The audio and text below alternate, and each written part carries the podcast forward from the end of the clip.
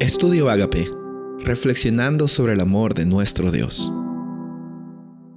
El título de hoy es Miguel, nuestro príncipe. Daniel capítulo 12, versículo 1. En aquel tiempo se levantará Miguel, el gran príncipe, que está de parte de los hijos de tu pueblo, y será tiempo de angustia, cual nunca fue desde que hubo gente hasta entonces, pero en aquel tiempo será libertado tu pueblo, todos los que se hallen escritos en el libro.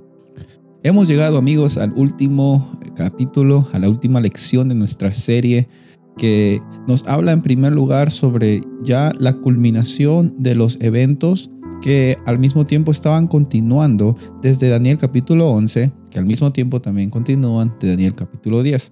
Daniel capítulo 10, 11 y 12 son la última unidad literaria del libro de Daniel. Y como hemos visto la semana anterior, la lección anterior, es de que Daniel capítulo 11 termina en una realidad muy eh, difícil para el pueblo de Dios. Por un lado está el ataque del norte por medio de eh, la intercesión falsa, la adoración falsa del cuerno pequeño. Por otra parte está el sur, Egipto, que simboliza las alianzas que las personas hacen consigo mismas para dejar a Dios de lado, como eh, el secularismo, como lo que es el ateísmo, como que el gnosticismo, todo, todas las creencias de que el ser humano lo puede todo sin Dios. Eh, y entre, esos dos, entre esas dos tensiones se encuentra el pueblo de Dios, eh, quizás en dificultades, y como vemos en el versículo 1, va a haber un tiempo grande de angustia. Sin embargo, la mención de Miguel es algo reconfortante. Sabes, Miguel es el nombre que se le da a Jesús cuando está en un lenguaje de batalla. Miguel significa quién es como Dios, quién es como Dios. Y cuando vemos aquí la historia, eh, encontramos de que este capítulo que es Daniel 12 es uno de los capítulos más pequeños, es, es el capítulo más pequeño de, del libro de Daniel. Y en estos pocos versículos Dios finaliza lo que tanto ha estado sufriendo el pueblo, Dios lo termina y le pone un punto final.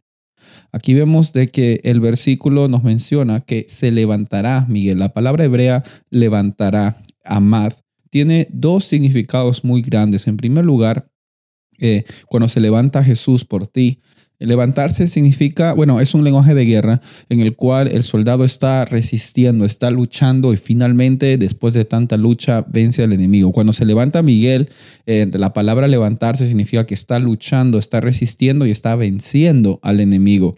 Y también tiene un lenguaje de juicio, eh, al mismo tiempo de que amad significa eh, levantarse de una guerra, luchar y salir adelante, también significa levantarse en el sentido del juicio. Jesús lucha por ti. Eh, cuando se levanta Miguel, tienes que leer la Biblia diciendo que Miguel se levanta para luchar contigo. Jesús quiere luchar contigo. Y no solamente eso, en el juicio, Él se va a levantar para que los libros sean abiertos, pero para que tú tengas un intercesor en Cristo Jesús. Qué hermosas noticias que nosotros recibimos hoy. En momentos en que hay incertidumbre, Miguel se levanta, Él es nuestro guerrero, Él es el que lucha las batallas por nosotros y Él también es nuestro intercesor.